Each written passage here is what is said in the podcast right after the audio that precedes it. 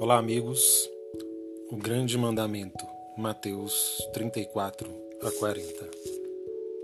Sabendo os fariseus que Jesus reduzira ao silêncio os saduceus, reuniram-se e um deles, doutor da lei, fez-lhe esta pergunta para pô-lo à prova: Mestre, qual é o maior mandamento da lei?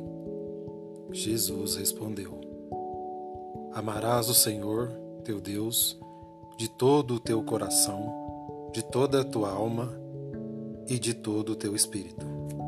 Esse é o maior e o primeiro mandamento. E o segundo, semelhante a este, é: Amarás teu próximo como a ti mesmo. Nesses dois mandamentos se resumem toda a lei e os profetas.